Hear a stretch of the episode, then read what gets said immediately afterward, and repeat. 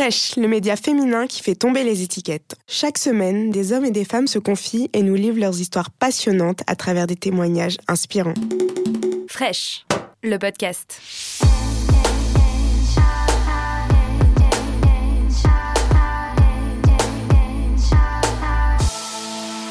Y a un truc qui me saoule, il y a que 11 jours de congé paternité. C'est pas possible. Moi, en fait, euh, j'ai deux enfants. Le premier, je l'ai eu à Paris et j'ai eu euh, 11 jours de congé paternité. Et mon deuxième enfant, je l'ai eu à Oslo, en Norvège. Et j'ai découvert un système hyper différent où on me donnait 10 mois à partager avec ma femme comme on voulait pour s'occuper de l'enfant. Donc ma femme, elle a pris 5 mois de congé mat et moi, j'ai pris 5 mois de congé pat. Donc on a 3 jours de naissance et 11 jours. J'ai trouvé ça très court. Il n'y a pas trop d'interaction. L'enfant, il est beaucoup proche de sa mère parce qu'il y a l'allaitement et tout ça. Donc du coup, euh, pour trouver ma place en tant que père et en tant que conjoint, c'était compliqué. J'avais un métier de nuit à l'époque. J'ai beaucoup apprécié ces moments justement parce que c'était vraiment euh, que du kiff d'être avec eux. Et donc quand je travaillais pas, je me levais la nuit. Donc en fait, je n'ai pas dormi pendant trois ans. Et je trouve que justement, avec le contact paternel est très important. Peut-être qu'avant, ça se faisait pas du tout. Je préfère profiter avec mes enfants que profiter au travail, quoi, tout simplement. Moi, j'aimerais bien que, au moins pour le premier enfant, on puisse mettre en place un congé paternité plus long, que le roulement puisse se faire dans la maison. Euh, elles doivent s'occuper du bébé, elles doivent s'occuper du foyer, enlever un poids qui a sur leurs épaules. En plus, certaines, on sait qu'elles sont victimes du baby blues. Donc du coup, la charge mentale qui pèse sur leurs épaules est très compliquée. Donc 11 jours, ça suffit pas. Moi, je pense que pour l'enfant, le système français, il permet pas forcément au père de s'impliquer comme il veut dans l'éducation. Moi, ce qui a vraiment changé, c'est dans le couple, comment on s'est organisé, comment j'ai pris confiance aussi à m'occuper d'un bébé pendant 5 mois tous les jours. Parce que c'est pas pareil de l'emmener un week-end au parc à Paris à faire une balade en poussette et pendant 5 mois consécutifs de la changer tous les jours, de laver les biberons, de les stériliser.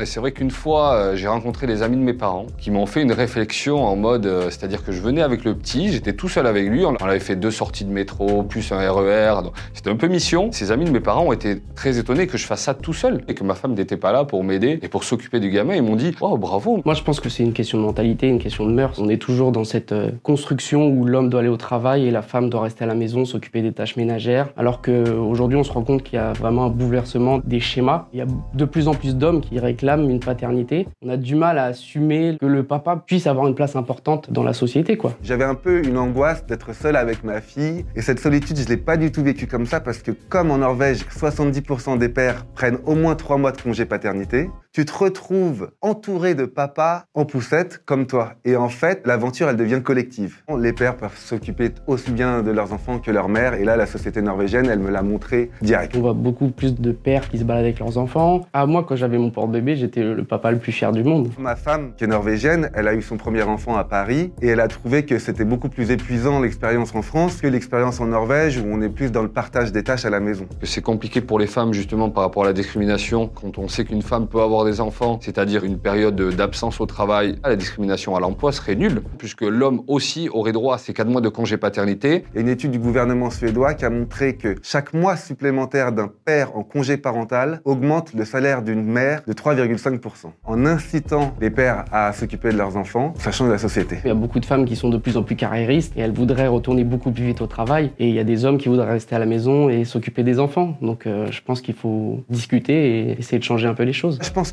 pour améliorer le système français, il faut pas forcément allonger le congé paternité pendant le congé maternité. Parce que si tu allonges le congé paternité pendant que la mère est chez elle, finalement tu restes toujours en soutien, en support, tu es un peu copilote des premiers mois. En fait, je pense que le système français, il donne même pas la possibilité aux pères de s'impliquer. Forcément, tous les pères ne voudront pas s'impliquer, mais au moins leur donner une possibilité, ça peut changer les mentalités.